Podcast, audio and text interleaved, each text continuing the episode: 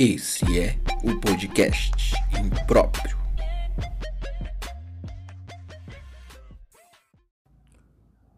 Você já conheceu um falso príncipe? Mestre na manipulação é o homem perfeito, até te levar pra cama. Finalmente, um homem romântico, você pensa sem saber que cada passo à frente é um metro que você sobe no Everest da decepção. O tombo tá vindo e vai ser grande. Educado, carinhoso, romântico, certinho, controlado, inteligente e bem articulado. Uma mão da porra, né?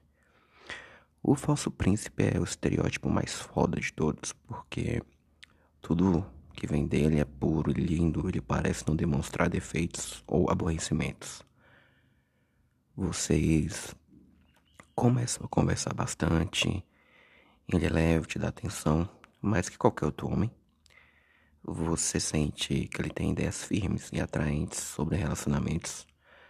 Sente que ele demonstra querer algo a mais, algo sério. Até o dia que ele consegue o que quer te comer. Depois disso, tudo desanda. Parece que ele perdeu o interesse do nada. Você não entende o que fez de errado, gasta energia e tempo repassando o que aconteceu na mente e até relê a troca de mensagens, buscando por algo, algum erro, alguma coisa fora do normal. Sem sucesso.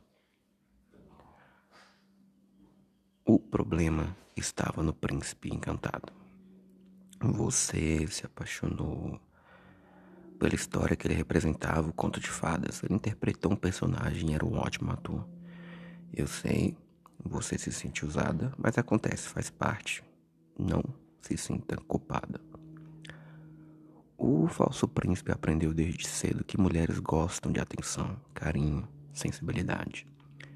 Muito provavelmente ele foi criado numa família de influência, de influência maternal muito forte. E por isso mesmo respeita as mulheres e seu espaço.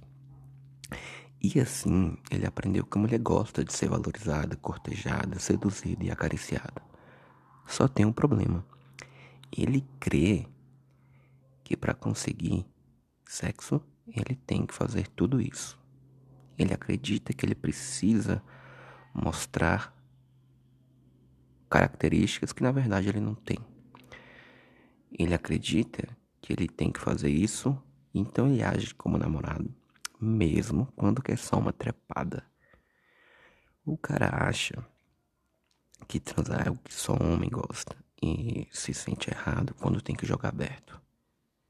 Ele tem medo e vergonha de admitir que quer só uma noite. Na cabeça dele é como se fosse errado.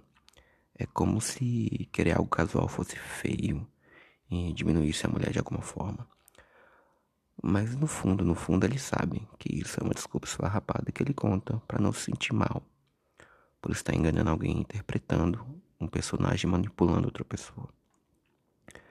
Se você mal conhece o cara e ele já está se declarando, planejando o futuro, dando demonstrações super românticas de carinho num contexto que não faz sentido, toma cuidado.